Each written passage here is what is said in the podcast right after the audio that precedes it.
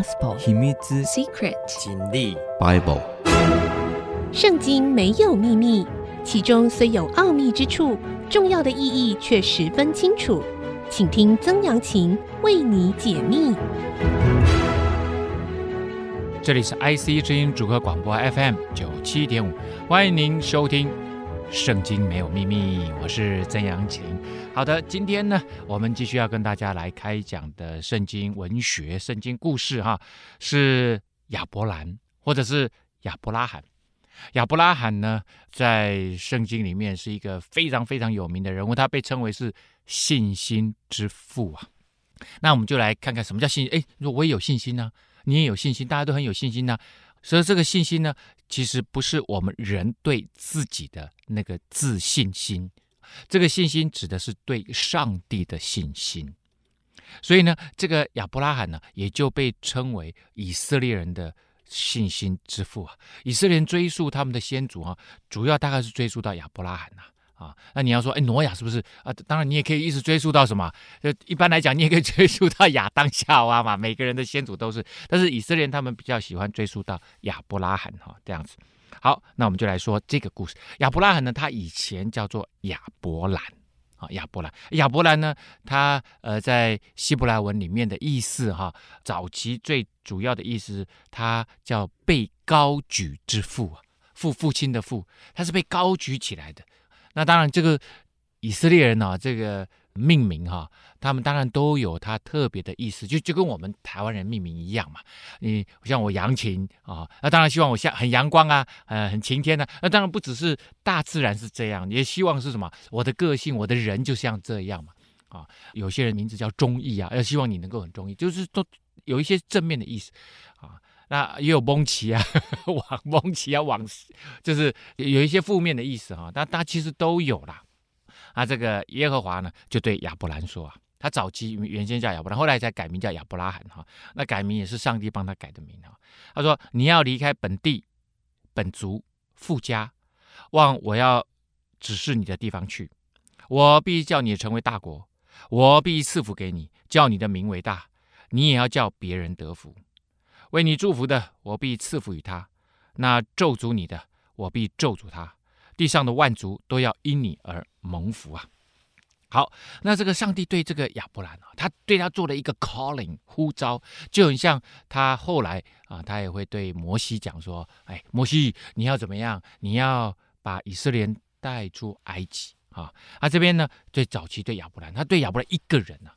他是他们叫做拣选啊，就是 chosen 啊，就是 choose，那怎么选他？就是说你要离开本地本族父家。好，我们先来说说亚伯兰哈，他是哪里人？他在现在啊，如如果我们看西亚沙漠地带、中东地区，哎，有两个大河嘛，它在两河流域中间，两河流域中间，哎，这是非常肥沃的土地哎。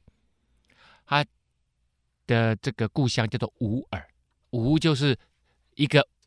一二三四五的五，下面一个口，那个吴啊，我那个吴啊，耳呢就是一个王字旁，右边在一个耳朵的啊，当然是翻译的啦哈。你在圣经里面看到的乌尔是这样子写的。那乌尔呢是一个非常发达的城市，我们知道两河流域他们呃这个文明飞起来的非常早，所以呢这在当时算是一个很发达的城市。那在那个时候的城市跟我们今天的城市不一样，我们今天的这种大都会呀，哈，动不动就一千万人啊，一千五百万人哈，一百万人的城市我们也说，像台北市也不过就两百两百五十万人嘛，差差不多这么大而已。但是我讲以前的城市，大家就是那种早期的哈，三四千年的城市哈，亚伯兰差不多是四千年前多多少，差不多四千年前的人啊。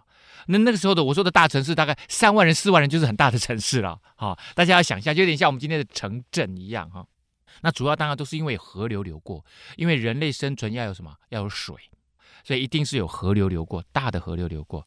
所以亚伯兰他其实是生活在一个富足的、有高度发展的一个大城市里面。在那个时代了，我们用这样子的概念去思考。啊，然后上帝跟他讲一句话说：“你要离开本地本族父家，也就是你要离开离开你什么？你的故乡。那我们知道，本地本族父家在以前呢、交通不是那么发达的时代。那本地本族父家就是你你你的人脉所在之处嘛。啊，我生活在这里，我从小生活在这里，我熟悉这里所有的一切。那那我这就是我的人脉啊。亚伯兰他被上帝这样呼召的时候，哈，其实我我后面还有一句没念，我我我把它念完哈。亚伯兰就照着耶和华的吩咐去了，罗德也和他同去。亚伯兰出哈兰的时候年七十五岁。我刚刚说亚伯兰他是出乌尔这个地方，我还解释了半天，对不对？啊，那这边怎么说亚伯兰出哈兰的时候呢？年七十五岁。其实呢，他当时已经从乌尔先出来，在前一章哈，这个创世纪第十一章，他已经出来了，出来是全家出来。可是到了哈兰呢，上帝再一次呼召他说：“你要跟着我走。”啊，所以呢，亚伯兰就带着他的侄子两个家族，就是亚伯拉罕自己的家族，跟着他的侄子罗德的家族，两个家族呢一起走。原先是亚伯兰从这个乌尔出来的时候，连他爸爸。是他爸爸那整个家族出来，可是到最后呢，上帝只挑了亚伯兰。那亚伯兰说：“哎，有没有人跟我走？”哎，他侄子说：“呃，叔叔，我跟你走啊。”所以呢，他们就两个，算是以这个两个头头啊，亚伯兰跟这个罗德呢一起走。那他们从乌尔到了哈兰，哈兰继续往前走。好，那我们看看亚伯兰几岁啊？亚伯兰出哈兰的时候年七十五岁。这个时候人类的年龄已经是今天这个年龄，也就是。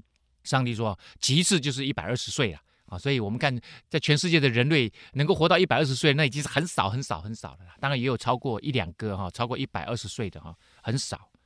所以，七十五岁其实就跟我们今天的人一样，其实我已经是很老了。他们又没有那么多补品，而且那时候医疗也不好啊，当然没有什么压力啊，所以人类活得比较长、比较健康也是有可能的。啊！但是医疗不好，人类七十五岁再怎么健康，也不会是说生龙活虎了。但是七十五岁的老人，你想一想啊，大家想一想，现在的七十五岁的老人，就是我们都想要颐养天年嘛，对不对？跟家人住在一起嘛，而且人老的那个什么味觉啊，都退化了，退化就想要吃什么？你会发现啊，老年人他们对那些重口味的东西啊，就特别感兴趣，很甜的东西啦，或者很咸的东西啊，很辣的东西。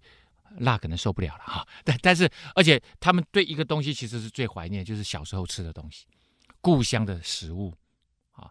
所以呢，当他上帝说七十五岁的那个亚伯兰你要跟我走的时候，哎，这位老头啊，他就跟着上帝出去了。他说亚伯兰跟着耶和华的吩咐走了。所以亚伯兰他其实是下了很大的决心呐、要离开本地本族父家，要离开他的故乡，离开他的人脉。往我所指示你的地方去。这时候，上帝没跟他讲说去哪里哦，只说你要往我要叫你去的地方。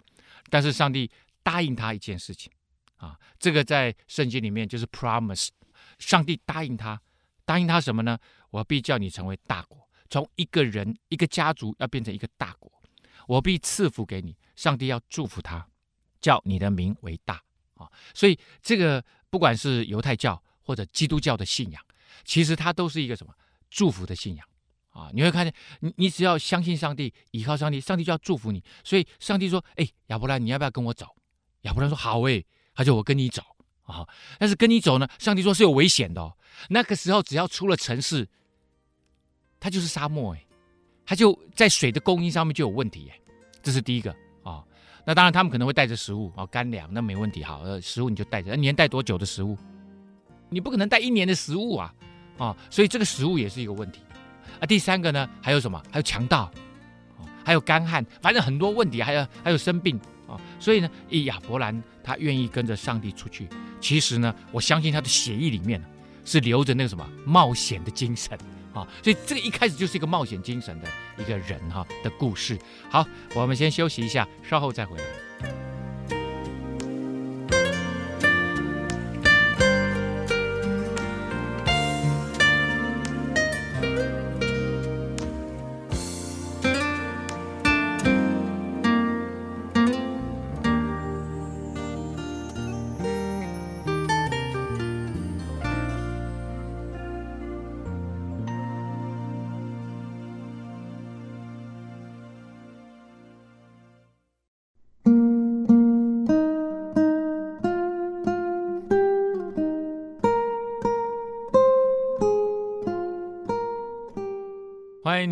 到《圣经没有秘密》这个节目，我是曾阳晴哈。好的，我们继续来分享在圣经里面哈，创世纪里面一个非常重要的人物啊，被称为信心之父的亚伯拉罕，但是早期他的名字叫做亚伯兰哈。那我们刚刚已经讲到了，上帝说你从什么乌尔出来，再到哈兰，哈兰出来，再往前走的时候，其实只有他跟他的侄子两家人往前走而已。好，那因为他是他他其实是一个有钱人啊，算是一个是一个。呃，族长就对了哈，所以不仅是他自己的家庭，他可能还有拥有很多什么，还拥有很多仆人啊，跟着他出来，还有他的罗德哈。那他们出来的时候，其实我我就讲亚亚伯拉罕呢，他其实是一个很勇敢、有冒险精神的人，他愿意跟着上帝走，他相信上帝要祝福他啊啊！我必叫你的名为大啊，你也要叫别人得福，而且呢，上帝说亚伯拉罕，你不是自己蒙福哦，跟在你身边的人也都要蒙福。你要让别人也认识这位上帝，他们也要成为蒙福的人，跟随上帝，跟随这位赐福之源头的人啊，这是上帝啊。好，他说：“我为你祝福的，我必赐福于他；咒诅你的，我必咒诅他。”啊，所以亚伯拉罕他拥有一个非常特殊的身份，他成为人间这个祝福的啊，这个一个代表人物啊，就是上帝赐福他。上帝说：“透过你，我要祝福其他的人。”好，地上的万族都要因你而得福。你说：“哎。”上帝，你为什么选这个人呢？啊，啊，上帝其实他可能选很多人。我我要我要这样的，他可能选了很多人，可是只有这个人 say yes 啊。他说好，我跟你走，因为那个时候要离开城市，本来就是一个非常危险的事情，而且年纪这么大了，还愿意跟随上帝啊，所以上帝呢，他就选了这个人，而且上帝常常提，后来他的儿子、他的孙子都一直跟随上帝。啊，就后来当然就一直延绵不绝，就成为以色列这个民族这样子哈。好了，那呃亚伯拉罕出去的时候年七十五岁。从文学的观点来看啊，这个其实不是一个很漂亮的文学了啊。因为当我我们现在的文学都已经写得很很鞭辟入里了啊，进入内心世界，很会讲故事啊。但是呢，你会发现它就是一个平铺直叙的一个故事。啊，一开始就说，哎，上帝就对亚伯兰讲的，然后亚伯兰说，OK，我跟你去，啊，然后谁跟我去？其其实就是一个最简单的架构的一个故事而已，啊，那亚伯兰呢，他跟着上帝往前走，你你会发现，我等下会把这个故事尽量在在往前推进的时候，你会发现他其实就是一个 ordinary people，他就是一个平凡人。他并并并不是呃拥有什么特殊能力的哈，啊然后呢也很有很有很有这个各个样呃这个十八般武艺的，他不是，他就是一个一一般人，而且不是道德特别高崇高的人，所以这是一个很奇特的现象啊，就是我我我们看那个古代的其他的宗教的经典，他们都要选出一个 superhero 啊，一个一个一个超级英雄啊，就像现在的好莱坞的影片，要要选出超级英雄来成为一个宗教的代表人物。可是呢，这个很奇妙啊！这个圣经，上帝选的这个人亚伯兰啊。上帝要选的是重要的是有一个人，他愿意跟随上帝，愿意跟着上帝往外走，而且要去哪里都还不知道。这不是上帝跟你规划好了，以后你要降降降降降，所以你要跟着我啊？没有，他只说你要不要跟我走？你要跟我走，好，我们就往外走。然后外面是很多危险的哦，你要继续跟在我身边这样。好了，亚伯兰将他妻子撒莱啊，他的妻子叫撒莱，以后会改名叫莎拉。莎拉就是我们今天常常听到很多人叫 Sarah Sarah 啊那个名字哈。莎拉和他的侄儿罗德，连他们在哈兰所积蓄的财物、所得的人口都带往迦南地去了。他们就到了迦南地，所以他们一路啊，当然他们可能一开始会沿着什么？会沿着两河流域往上走，然后再往下折啊，沿着地中海走。那这一条路这样一走，其实有一千多公里啊，可能要走好久。他们来到迦南，迦南地就是今天的以色列这个地方啊，在地中海沿岸这边哈。然后，当然它的有两个最重要的地标，一个就是耶路撒冷啊，然后耶路撒冷再往南就是南地啊，Negev 啊啊，这个南地呢就是西奈半岛了，就是到了埃及。然后往北呢，它的另外一个地标就是加利利海。好，这个加利利海往下啊，就是约旦河。约旦河就是隔开了这个以色列跟约旦，然后下面呢就是死海。加利利海、死海中间约旦河。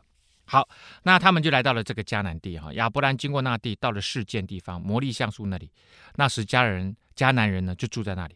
然后这时候耶和华神又向亚伯兰就又显现了啊！你会发现都是上帝主动的。这是一个非常重要的精神啊，在这个犹太教的或者是基督教的这个信仰里面，上帝来找人，上帝向人显现，上帝向人说话，所以这个上帝是急于想跟人建立关系，而当然这个人是上帝创造的，他让上帝向自我显现给他看，然后希望呢，他能够怎么样，能够来认识上帝。他向他显现说：“我要把这地赐给你和你的后裔。”亚伯兰就在那里为向他显现的耶和华神筑了一座坛。那这个坛我们知道，坛我不知道大家有没有看过哈？坛就是一个堆起来的土堆，然后四个角有稍微高起来的。那一般来说呢，会在上面献祭啊，祷告。啊，那这个呃献祭以后呢，可能杀了一只牛，杀了一只羊，然后烧烧一烧，然后这个香气能够上去，然后他在那个地方啊跟上帝祷告。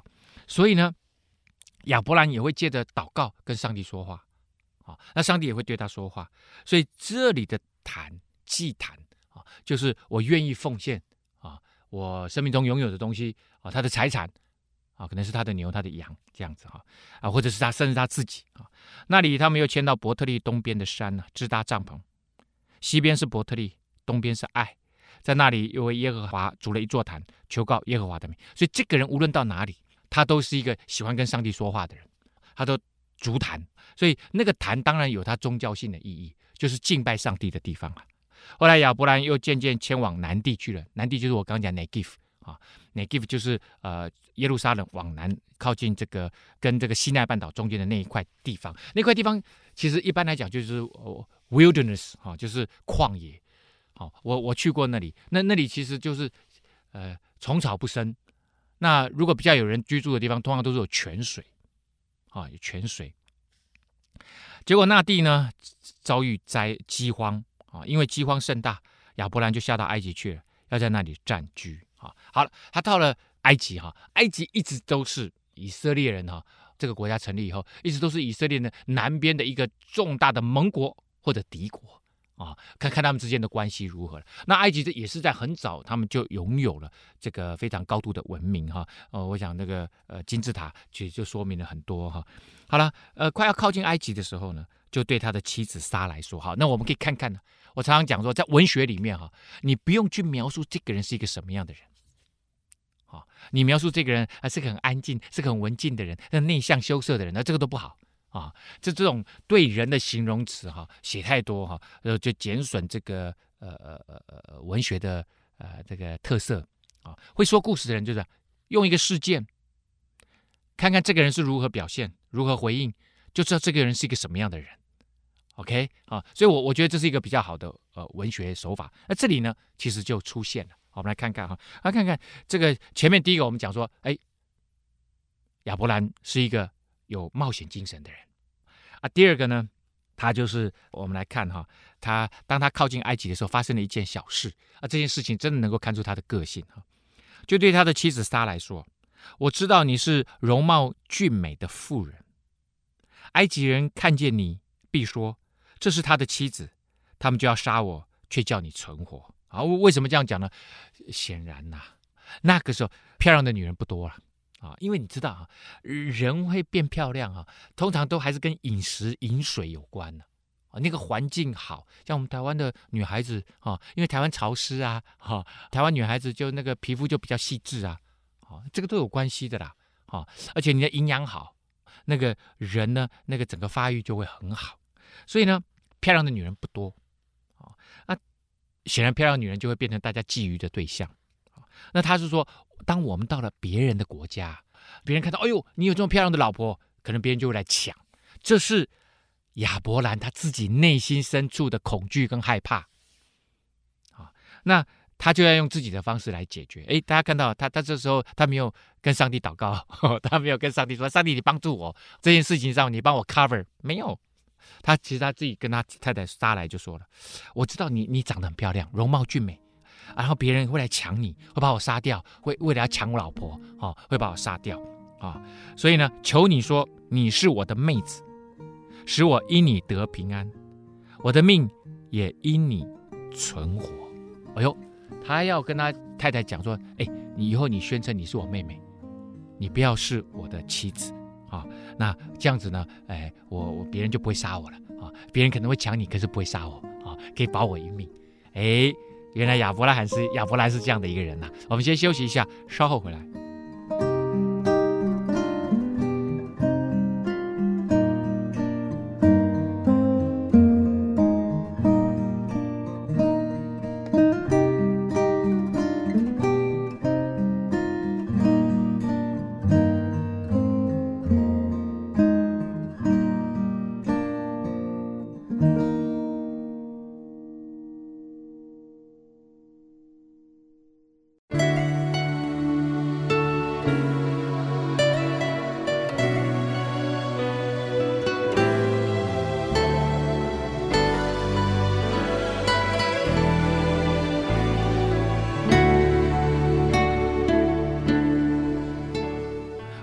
回到《圣经没有秘密》，我是曾阳晴哦，说书人曾阳晴呢，继续跟大家来说这个圣经的故事哈。好了，哎，亚伯拉罕他说谎哎，其实他有没有说谎呢？其实也没有说谎，但是他也有说谎，他叫他妻子不要承认他是他的妻子啊，这是说谎。可是他要他妻子说他是他的妹子，这是说谎吗？我告诉你啊，他妻子真的是他的妹子，但是是同父异母的妹妹。啊，那你说，哎呦，以前怎么这种近亲结婚呢？啊，因为以前的人比较少啊，啊，而且呢这么漂亮哈，那他们呢，呃，确确实以前是有，那我们今天是不行的啦，啊，今天这样子叫乱伦呐。可是，在那个时候，确实有很多，这整个家族里面呢，大家就同父异母的啊，这个人也可以结婚这样的哈。好，那这是时代的问题呀，啊，啊，这个呃，他太太还有另外一个有趣的事情，所以，所以你知道亚伯拉罕这个人呢。他其实是蛮聪明的，他是游走在那个说谎跟不说谎的边缘啊！啊，叫他妻子宣称他不是他的妻子，当然是说谎了，百分之百是说谎。所以这个人他会用他自己的方式来解决他的困难跟问题。显然他知道，到了人家的地盘，人家要干什么，人家就可以干什么啊！这个也就是危险之一啦！啊，其实他已经开始遭遇到危险了啊！这是第一个啊。第二个呢，他的妻子是个容貌俊美的妇人。其实我早期我刚看这个的时候，我。确实是不太明白啊！你说曾老师有什么不明白？他太太就是个漂亮的女人呐、好，我要说，他太太只比他小十岁，所以他离开的时候，他太太是六十五岁啊。他太太六十五岁呢，呃，亚亚伯拉罕亚伯拉罕是七十五岁，所以他太太，我说再漂亮，六十五岁真的很难漂亮，除非她是陈美凤，有陈美凤那样的这个保养。啊，那我们也只能说了，他太太就是真的是资质出众了啊，身体 DNA 实在太棒了，基因实在太棒了，就是不看起来就是不显老啊。哎，其实你知道，生活在沙漠地带的人哦，你仔细去看哦，很快就老了啊。他们很年轻，就好像鲜花绽放，可是可能到三十岁，那干燥地区的人哦，你不要讲那种沙漠地带，你光是讲那个那个美国啊，那种那种呃大陆。地大物博、很干燥的地方，他们大概三十岁哦，那个鱼尾纹哦，看起来整个人就已经是那个皮肤哈、哦，干干的哈、哦，看起来是特别显老。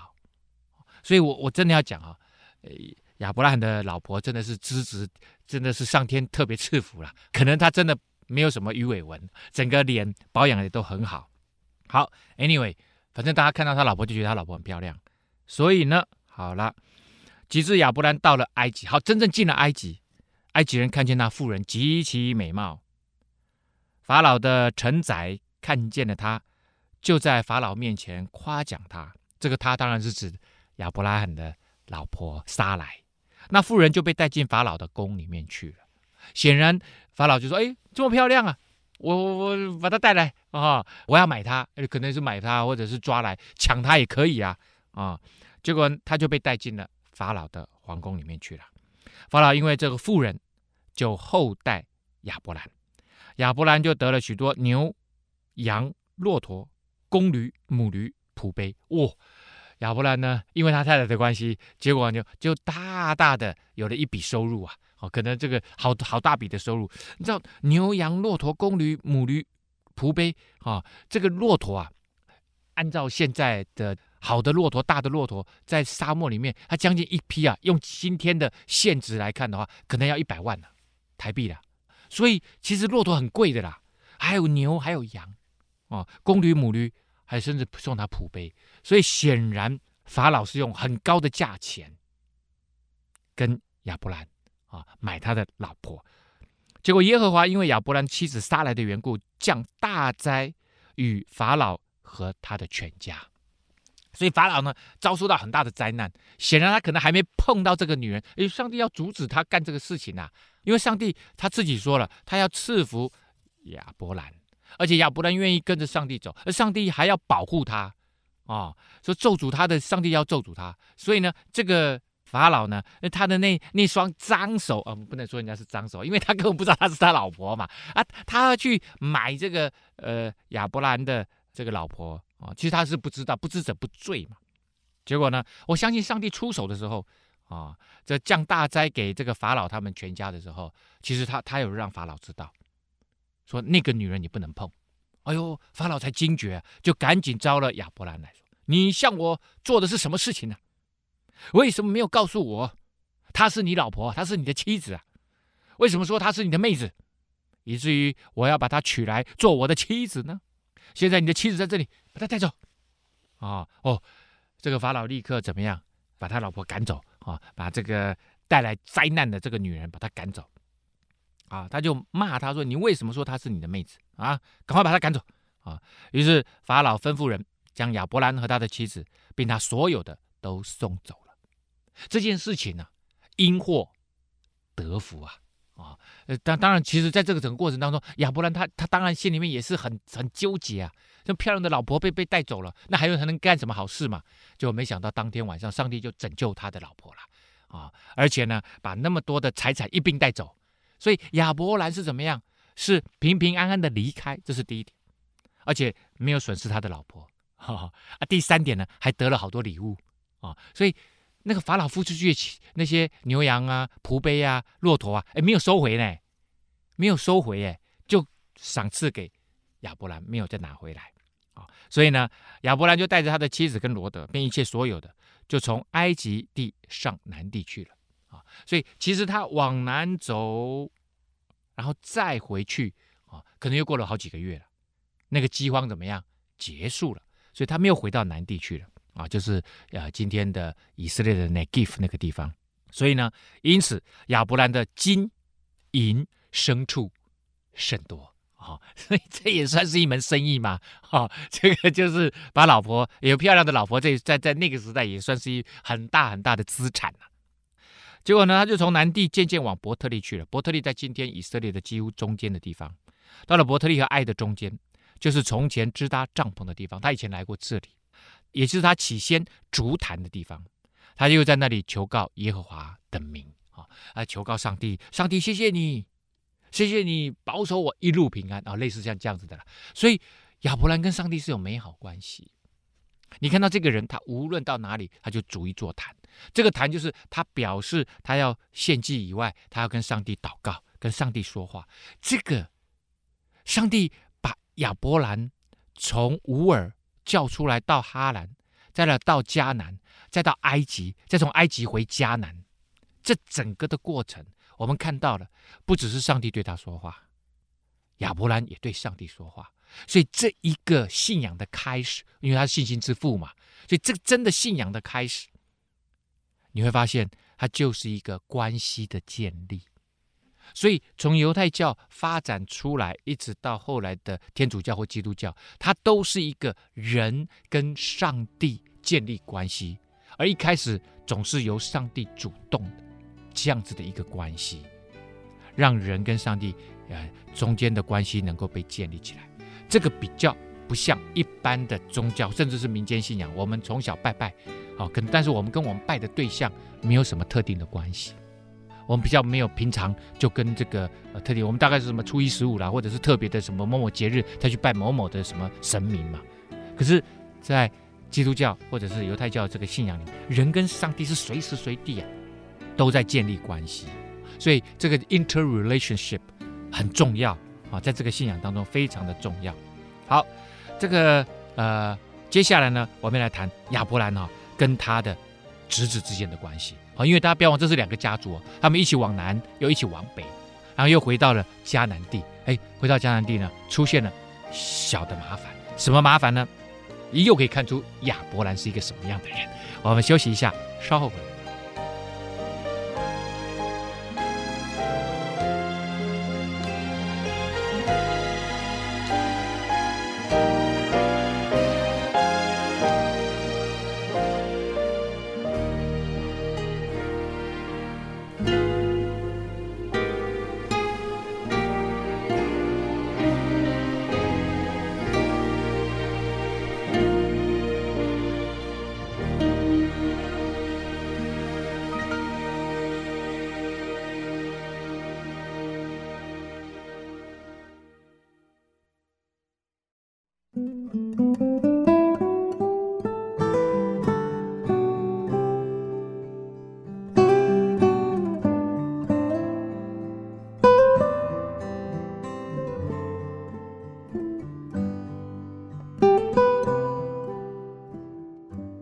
欢迎您回到《圣经没有秘密》，我是说书人曾阳晴啊。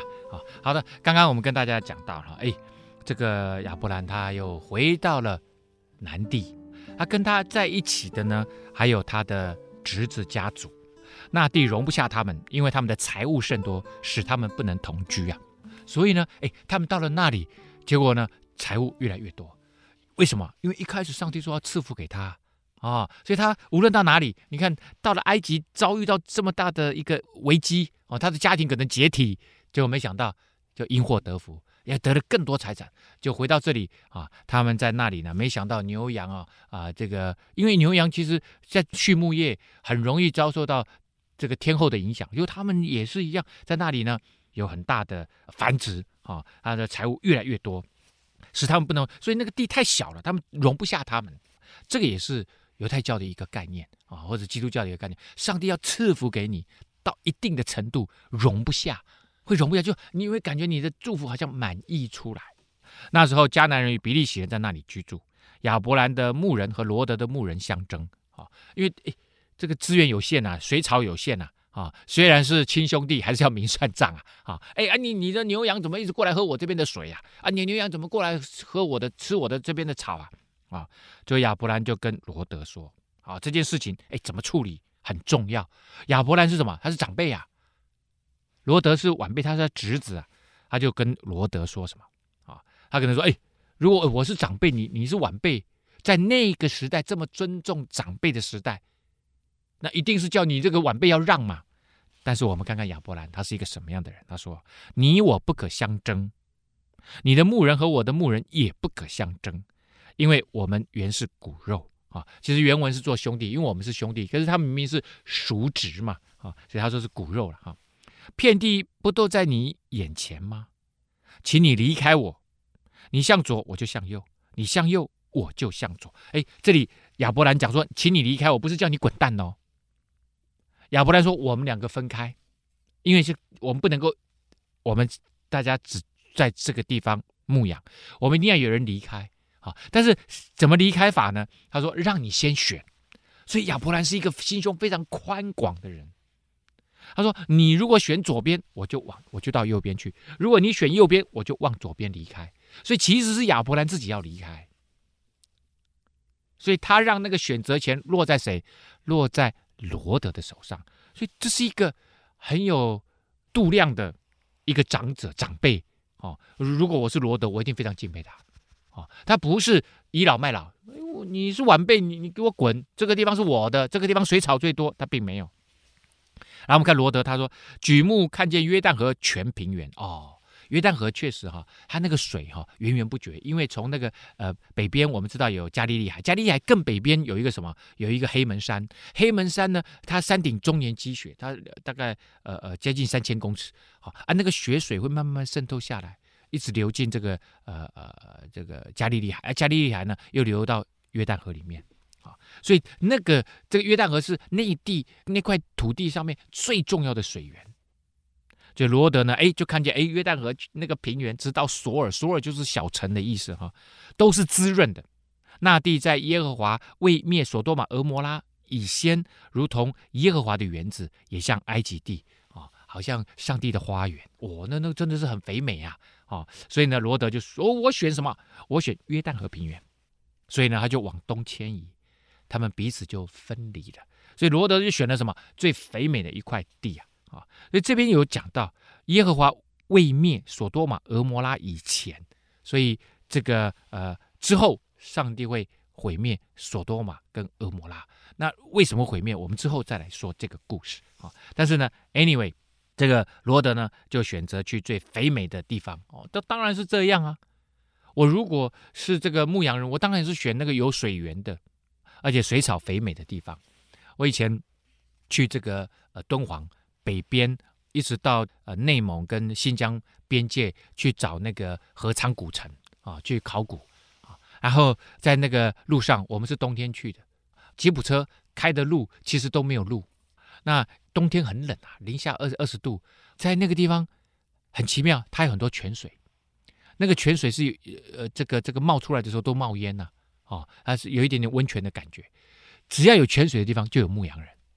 为什么？因为因为牧羊需要水，啊，啊，在那个地方它需要水草，啊，就就是像这样子。所以那边有有有那个呃约旦河平原，哦，那个水水草多啊。所以罗德当然就去了。结果亚伯兰就还是住在迦南地，罗德就住在平原的城邑啊，在城里面渐渐挪移帐篷，直到索多玛。索多玛这个 Sodom 哈，这个呃后来当然变成一个罪恶城市的一个呃呃代表性哈。这个城市呢，在当时啊是约旦河平原啊最繁华的城市啊啊，据说呢，按照今天的考古来看，它大概拥有四万多人的一个大城市，在那个时候四万多人已经是最繁华的啊最繁华的城市。所多玛人呢，在耶和华面前呢，罪大恶极，犯了很多罪啊。在呃之前呢，啊挪亚的那个事件里面啊，呃上帝就突然讲了一句话啊，人心中啊从小怀着恶念啊，就是人呢也会做坏事啊，从小就会做了，啊不用学的啦啊，那到了长大，人为了自己啊，什么事情都做得出来。呃，罗德离别亚伯兰以后，耶和华对亚伯兰说：“从你所在的地方，你举目向东西南北观看。”凡你所看见的一切地，我都要赐给你和你的后裔，直到永远。哎，上帝看见亚伯兰呢，他心胸这么宽广，然后呢，告诉他的侄子说：“你选右，我就到左；你选左，我就到右。”他的侄子就选了一个最肥美的地方。如如果是我是亚伯兰，就说：“你这个小子怎么这么没有礼貌啊？应该把那个好的地方留给你的叔叔才对啊！”没有，你去没问题。为什么？因为亚伯兰他之所以今天会经历这么多，都是因为他离开了乌尔。他在乌尔生活的可很好哎，他是那个地方的大财主哎，他在那个地方他可以有很好的生活。可是他没有，他跟着上帝出来流浪哦。他成为后来希伯来人的这个祖先。希伯来原来的意思哈，我们讲说希伯来文嘛，希伯来人，希伯来原来的意思就是寄居的人。就是你所到之处不是你原来的家乡，你是流浪来这里寄居的，所以亚伯兰知道他流浪到这里来都是因为上帝的关系，而他能够蒙福，他成为有一个有很多祝福的人，不是因为那个地方水草多好，重点是因为上帝造他，上帝 cover 他，上帝祝福他，所以即使到了埃及遇到那么危险的事件。他太太都毫发无损，而且呢，他因此因祸得福。所以无论在什么状况下，他就是能够蒙福。如果他倚靠上帝啊，所以呢，继续哈，上帝就跟这个亚伯兰说：“你往东西南北观看，一个老头他的视力能够看多远啊？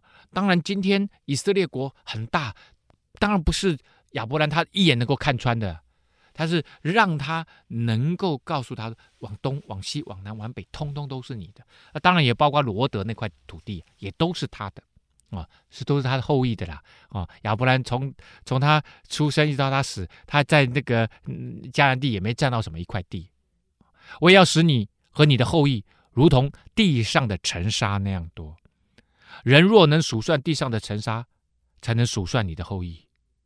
你起来。纵横走遍这地，因为我必要把这地赐给你。亚伯兰就搬离了帐篷，来到希伯伦曼利的橡树那里居住，在那里为耶和华又筑了一座坛。好，这里我们看到几个重要的地方，就上帝把亚伯兰带出来说：“嘿，Hello，你往东西南北观看。”上帝说：“东西南北都是你的，很好，你没有跟你的什么，跟你的侄子相争，太好了。而且呢，我要赐给你和你的后裔这块土地。其实这这里很好玩，就是亚伯兰其实他没有后裔。是最最妙的就是这里，上帝说这么大一块地，现在这一块地都不是他的。然后上帝说我要赐给你和你的后裔。”亚伯兰心里面在想：我没有后裔，你还说赐给我的后裔啊？你是怎样啊、而且呢，上帝还说我要答应你，你的后裔要像地上的尘沙那样多。人若能数算地上的尘沙，就能够数算你的后裔。我一个都没有。然后你跟我说我的后裔像地上的尘沙那样多。然后你起来走遍这地。上帝说：这是我给你的梦想，你要开始为你的梦想往前走。哇！所以这个人呢，是一个有冒险精神的人。带着梦想的人，而且这个人是个平凡人，也会说谎的人，也会害怕的人。他其实并不是我们想象中的 superhero，他其实就是一个平凡人，只是因为他愿意跟随上帝，上帝就祝福他。好，我们今天节目呢，到这个地方要告一个段落了。圣经没有秘密，我们下周再会。